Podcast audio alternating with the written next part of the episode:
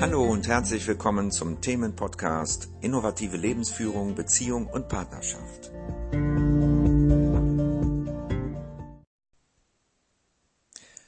Hallo, hier ist wieder Ulrich und ich möchte heute etwas nochmal über das Thema Angst erzählen. Ja, viele glauben, vielleicht auch du, dass Angst ein Gefühl ist eine Emotion, ein Gefühl. Und ich möchte dir einfach mal ganz klar nahebringen, was Angst eigentlich wirklich bedeutet. Angst ist letztendlich eine Körperempfindung, eine Körperempfindung, beziehungsweise ein Körperzustand. Und zwar ist es kein negativer Körperzustand, ja, sondern es ist ein Körperzustand, der uns beschützt. Und dieser Körperzustand entsteht, wenn man in einer gefährlichen, in einer vor allen Dingen auch lebensgefährlichen Situation ist oder wenn man in einer sich in einer gefährlichen Situation wähnt, sozusagen. Ja? Denn bevor etwas Gefährliches passiert, sind wir normalerweise in einem achtsamen Zustand. Das heißt, wir bemerken, dass wir vorsichtig sein müssen, dass Vorsicht geboten ist und sind dann automatisch in einem achtsamen Zustand. Also wir achten sozusagen auf alles, was in unserer Umgebung, in unserer näheren Umgebung geschieht. Und das ist dann sozusagen Vorsicht, könnte man sagen. Ja, man schaut voraus, sozusagen, was geschehen könnte oder dass etwas geschehen könnte, was gefährlich ist und nimmt dann wirklich den Augenblick so wahr, wie er ist. Das ist, ich sag mal, die normale Art auf, vor, ja, auf Gefahr zu reagieren, die noch nicht ganz greifbar ist. Ja. So, dann sind wir in einer gewissen Anspannung, aber in einer entspannten Anspannung, ja, würde ich mal sagen. Also wir sind nicht verkrampft, ne, sondern wir sind ganz aufmerksam. So, das ist die Vorstufe von dem, was wir Angst nennen. Jetzt ist es so, dass wir eine Gefahr wirklich sehen.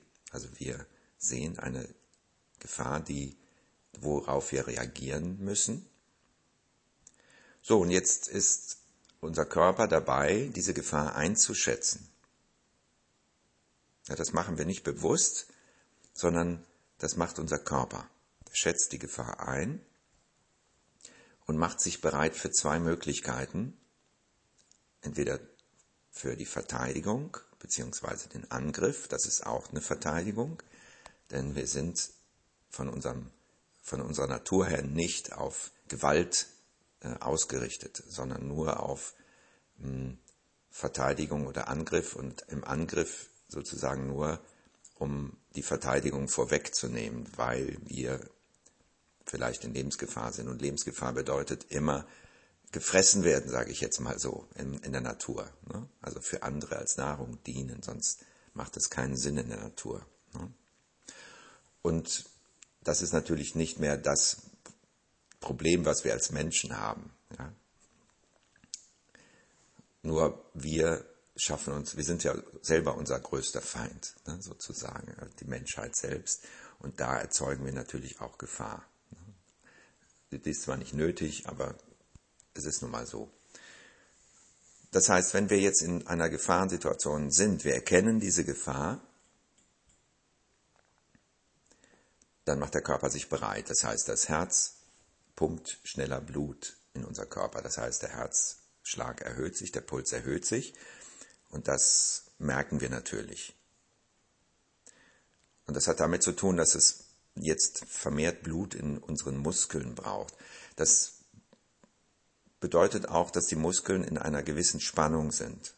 Ja, nicht Verspannung auch, sondern in einer Spannung, in einer Halb-Acht-Stellung zum Angriff oder zum Fliehen. Ja, das sind die beiden Möglichkeiten, die wir haben bei Gefahr. Erstmal. So, wenn wir das jetzt richtig einschätzen, das heißt, da ist ein Gegner oder eine Situation, in der wir uns verteidigen oder angreifen können, dann werden wir das tun. Ja? So, es geht hier wirklich nur um lebensgefährliche Situationen, sonst gibt es keinen Grund, Angst zu haben, also diese, diese Körperreaktion zu haben. Wir ja, sind dann bereit, eben diesen Angriff zu tun. Oder wir sind bereit, uns zu verteidigen, wenn der andere schon angreift. Ne? Das sind ja diese zwei Situationen. Und das hat damit zu tun, dass wir uns für stärker halten, dann greifen wir schon an. Und wenn wir uns für schwächer halten, dann verteidigen wir uns, wenn keine andere Möglichkeit mehr besteht oder wir rennen weg. Ne? Das heißt, wir fliehen. Und dafür brauchen wir natürlich Energie. Der Körper stellt dafür viel Energie zur Verfügung und zwar in den Bereichen, die er für diese Aktionen braucht. Ja? Und diese Aktionen ähm, finden natürlich in erster Linie im Nervensystem statt und in der Muskulatur. Ja, weil die Nerven und die Muskeln ja zusammenarbeiten und entsprechend, also die peripheren Nerven, und da eben die Muskulatur versorgen mit Energie und mit Informationen, was die Muskeln tun sollen. Und da geht die Energie hin und wird abgezogen aus anderen Bereichen, zum Beispiel das Immunsystem. Das braucht sehr viel Energie und da wird Energie abgezogen. Das Gehirn in das brauchen wir, brauchen, brauchen wir auch nicht so in dem Maße. Das heißt, äh, wir brauchen keine sozialen Interaktionen zu machen und so weiter. Wir brauchen nichts verstehen oder so. Also diese ganze kognitive Geschichte wird auch runtergedimmt. So, da brauchen wir auch keine Energie mehr. Verdauung und alles, was wir eben so im Alltag benutzen, wenn wir entspannt sind, das wird praktisch runtergedimmt und die ganze Energie wird zur Verfügung gestellt für Kampf und Flucht. Und das spüren wir auch im Körper. Ne? Das ist diese volle Power, die wir brauchen, um das zu tun. So, wenn das jetzt passiert, wir, wir bemerken das und wir merken aber auch, dass wir in einer Situation sind, wo Angriff und Flucht nicht mehr möglich sind.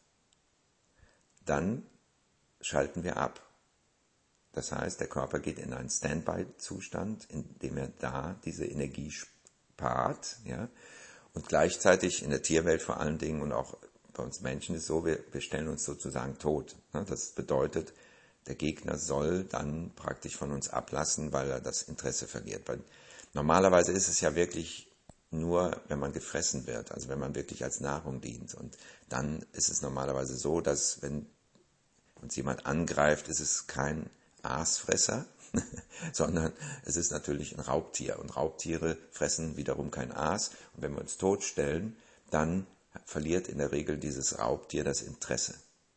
Das ist eine sehr intelligente Maßnahme. Ja? Und das benutzen wir eben auch, äh, wenn Menschen uns angreifen. Das heißt, wenn wir, wenn wir uns totstellen und der andere äh, das äh, so wahrnimmt, dann kann es wirklich sein, dass wir dieser Gefahr ähm, ausweichen können, weil der andere dann wirklich glaubt, er hätte die Sache schon erledigt. Ne? Ja? So. Und ähm, in diesem Todstellreflex verharren wir dann normalerweise so lange, bis die Situation vorbei ist, bis wir wieder uns in Sicherheit befinden. Und dann geht es normalerweise los, dass der Körper anfängt zu zittern. Ja? Wenn wir die Gefahr überstanden haben, dann zittert der Körper am ganzen ja, überall. Und was dann passiert ist, dass diese Energie, die wir vorher zur Verfügung gestellt bekommen haben vom Körper, ja, die jetzt vor allen Dingen in der Peripherie ist, also in den Muskeln und Nerven, die wird wieder freigesetzt, die fängt wieder an zu fließen und versorgt jetzt wieder praktisch all die Bereiche, ne, die wir sonst eben auch noch brauchen, die im normalen Alltag eben notwendig sind. Und die sind, sitzen dann eben nicht mehr im Nervensystem und im Muskelsystem fest. So, und dann haben wir praktisch eine gefährliche Situation überstanden und können dann ähm, ohne Trauma ja, sozusagen weiterleben. So, das wäre jetzt so, wie ein Mensch oder auch ein Tier eine Gefahrensituation äh, übersteht und was praktisch Angst bedeutet. Angst ist jetzt nicht, dass wir äh, in Panik geraten. Ne? Wenn wir jetzt sozusagen in Panik geraten und unser Körper fühlt sich so an, als können wir nicht weglaufen, als sind wir gelähmt, dann hat das einmal den Grund natürlich, dass dann der Todstillreflex einsetzt. Das wäre dann diese Maßnahme, wenn wir wirklich in Gefahr sind und nicht mehr ausweichen können. Ja, dann ist das wie ein Lähmungsgefühl und dann ist das praktisch der nächste Schritt ist der Todstillreflex. So, jetzt äh, ist es aber so, dass die meiste Angst und entsprechend eben diese Körperreaktionen entstehen, wenn wir überhaupt nicht in Gefahr sind. Das ist das Verrückte. Die meisten Menschen haben diese Reaktion, ohne in einer Gefahrensituation zu sein. Und das hat in der Regel den Grund, dass sie in einer Situation sich einmal befunden haben,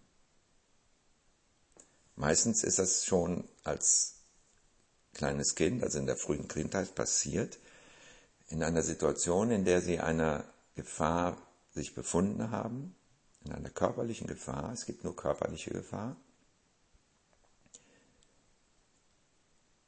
Also sie waren lebensbedrohlich gefährdet und waren in einer Situation, die sie nicht bewältigen konnten und in der sie stecken geblieben sind. Das heißt, sie konnten auch dieses Zittern, dieses wieder in Sicherheit sein,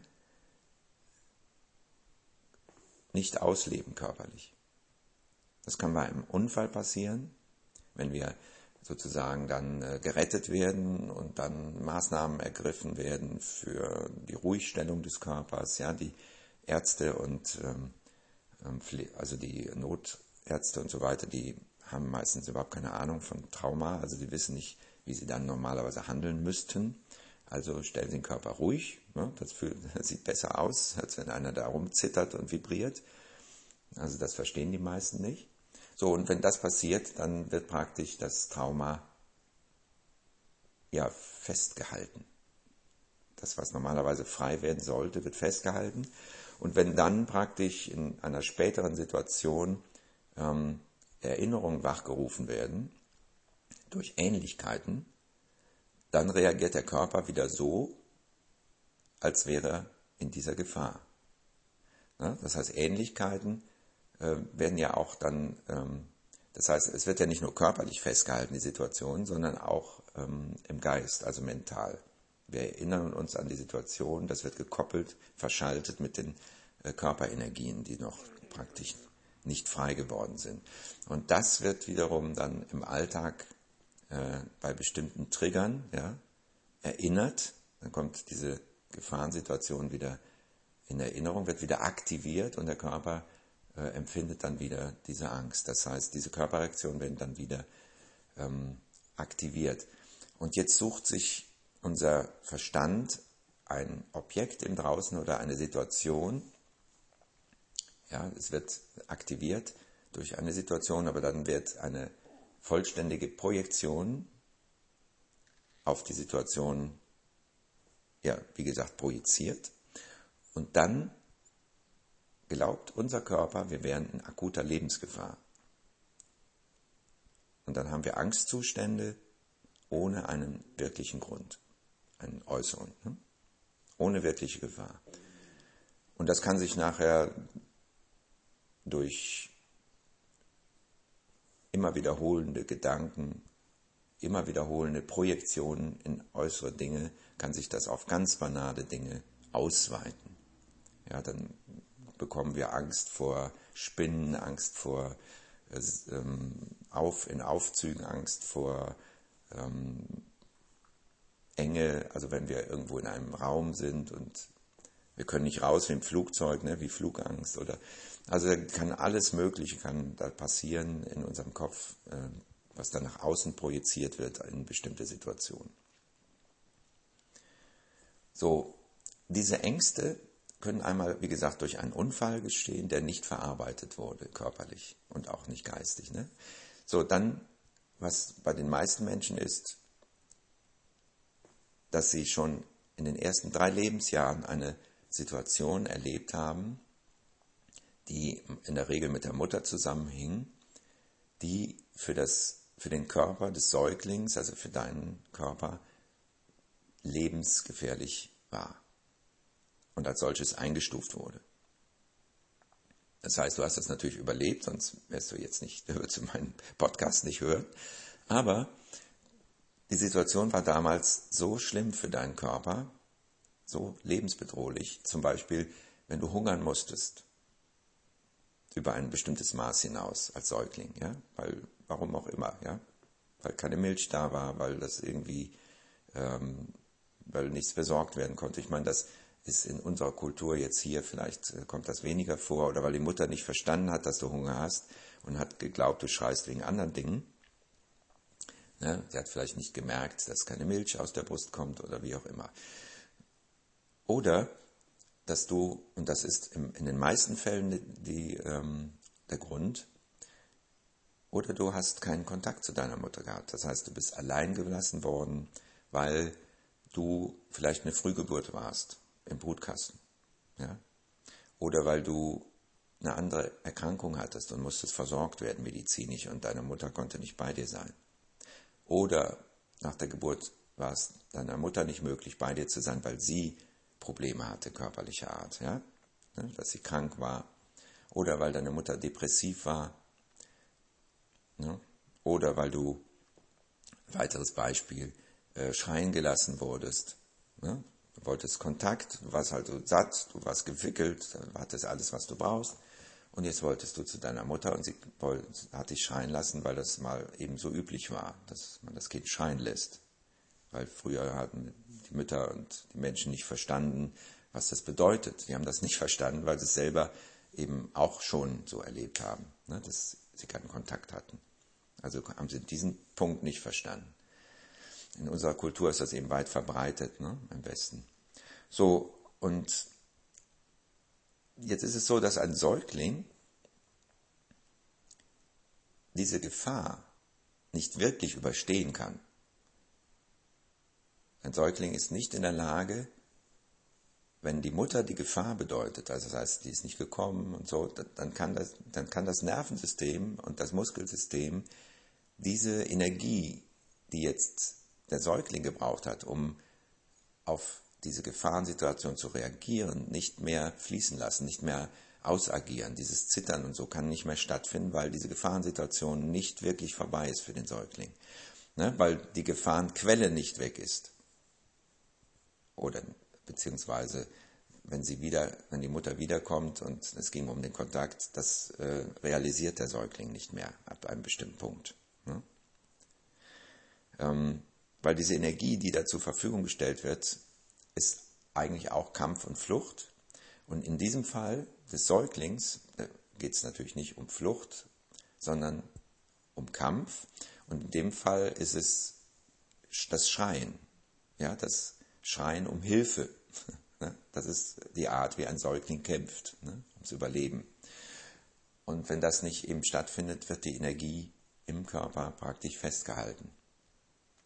Der Körper geht dann auch, wie bei einer unausweichlichen Gefahr, in den Standby-Modus. Das heißt, er geht in einen Zustand des Todstellens, in, da wo Ressourcen gespart werden, auch unter anderem. Das ist die natürliche Reaktion des Körpers und bleibt dann in diesem Zustand und kommt dann in der Regel nicht mehr raus. Ne? Und ähm, nach meiner Erfahrung gibt es zwei Möglichkeiten, dann später damit umzugehen, ja, mit, dieser, mit dieser Energie, die da zu die da, ich sag mal, im Körper nicht frei fließt. Entweder behindert sie praktisch an Aktivsein und du bleibst in diesem Modus und dann wirst du ein besonders ruhiges Kind, äh, bist sehr mehr in der Melancholie, in der Depression, in der Antriebslosigkeit, ja. Oder du gehst in die Hyperaktivität und äh, bist dann ein sehr, sehr aktives Kind, also mehr, mehr als du normalerweise wärst. Ähm, später als Erwachsener dann gehst du in die äh, in den beruflichen Bereich, vielleicht bist du besonders aktiv oder als Mutter in der Familie vielleicht. Also du bist auch als Erwachsener dann hyperaktiv, musst immer irgendwas machen. Und das kann und wird auch bei den meisten Menschen später in einen sogenannten Burnout führen. Und das hat dann damit zu tun, dass du so lange in dieser Hyperaktivität warst, bis du nicht mehr kannst. Ja, das ist deine Art dann, wie du diese Energie kompensierst, wie du damit irgendwie umgehst. Und vor allen Dingen äh, gehst du dann dadurch nicht in die Depression. Ja, erstmal. Erst später, wenn du dann in den Burnout gehst, dann kommt die Depression, weil dann ist praktisch, dann schlägt das Ganze nach hinten um. Ja.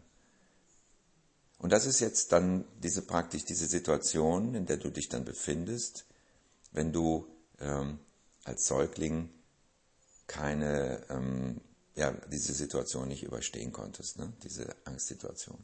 So, das war jetzt nicht nur ein Thema äh, Angst, sondern auch Trauma. Das äh, war jetzt nochmal eine Erklärung, wie Trauma entsteht. Und ähm, das Ganze möchte ich jetzt nochmal klarstellen äh, mit der Angst, weil diese Angst ist ja eine realistische Sache, die äh, im Körper stattfindet. Und äh, wenn du jetzt zum Beispiel in einer Angstsituation zu sein scheinst, dann ist es ja, wie gesagt, in der Regel keine reale bedrohliche Situation, sondern es ist eine Fantasie. Das heißt, du hast früher etwas erlebt, was für dich wirklich lebensbedrohlich war, hast das nicht verarbeitet und hast dadurch Fantasien in deinem Kopf. Das heißt, du hast etwas von dieser lebensbedrohlichen Situation noch als Geschichte in deinem Erfahrungsbereich, also in deinem Gehirn gespeichert. Und diese Geschichte ist jetzt unbewusst praktisch immer aktiv, wird durch Erinnerungen im Außen aktiviert, nochmal verstärkt und dann sozusagen kommt die Körperreaktion, die man dann Angst nennt. Ne? Und das kann sich dann natürlich steigern, indem du Gedanken zu dieser Körperreaktion hast, dass es jetzt was Schlimmes ist. Und dann kann sich die Angst noch steigern. Dann kann sich natürlich, natürlich die Angst vor der Angst noch dann steigern, also reinsetzen und so weiter. Also das ist dann etwas, was dich davon distanziert, noch mehr von dem Geschehen, was früher war. Aber letztendlich ist es eine Fantasie. Also diese Angst ist immer eine Fantasie für uns. Ne? die Körperreaktion hervorruft dann. Und die Fantasie hat in der Regel was zu tun mit einer Erfahrung, die wir gemacht haben und nicht verarbeitet haben. Und vielleicht fragst du dich, wie kann man damit jetzt umgehen, mit dieser Angst? Wichtig ist, dass man sich der Fantasie bewusst wird. Ja, dass man die Projektion herausfindet, die mir Angst macht. Und in Beziehungen hat man nämlich diese Angst auch. Und äh, weil äh, das ist, das ist jetzt nochmal ein extra Thema, ähm, dass man zum Beispiel diese Angst auch vor dem Partner hat. Ne? Vor allen Dingen diese Angst, die aus Bindungs- und ähm, Entwicklungstraumen, Traumata kommt. Also diese Angst, die jetzt als Kind erfahren wurde, diese lebensbedrohliche Situation wird jetzt auch in der Partnerschaft auf den Partner projiziert. Der ist dann praktisch äh, die Mutter sozusagen. Und ähm, wir reagieren dann sozusagen auf bestimmte Mimik, Gestik oder Aussagen des Partners mit unserer Fantasie. Ne, wir haben praktisch eine Dauerprojektion auf unseren Partner und wenn dann etwas davon äh, praktisch auf uns zutrifft, das heißt, wenn eine Reaktion zeigt, die dann passt, dann reagieren wir mit Angst. In dem Fall reagieren wir allerdings meistens schon mit Angst, wenn wir etwas vom Partner wollen oder wenn wir Grenzen setzen wollen aus irgendeinem Grund. dann kommt auch genauso diese Angst zustande, weil die Projektion immer aktiv ist. Und, wenn, und es hat in diesem Fall ja was damit zu tun, dass wir als Kind zur Mutter wollten, also Kontakt wollten. Und wenn wir jetzt Kontakt wollen, kommt die, die Angst wieder. Ne? Und dann äh, haben wir praktisch äh, die Situation, in der wir versuchen, das, was wir wollen, auf Umwegen dem Partner klarzumachen. Und das führt dann zu Missverständnissen. Die Missverständnisse führen zu Emotionen. Ne, das, das löst beim anderen auch wieder was aus. Das sorgt genau dafür, dass wir die Ablehnung wieder bekommen und dann sind wir in der Situation, die wir als Kind auch schon hatten, in der ablehnenden Situation. Und das ist wiederum für unseren Körper lebensbedrohlich und dann gibt es einen Kampf um Leben und Tod zwischen zwei Partnern, die im Grunde genommen überhaupt kein Problem miteinander haben. das ist völlig verrückt.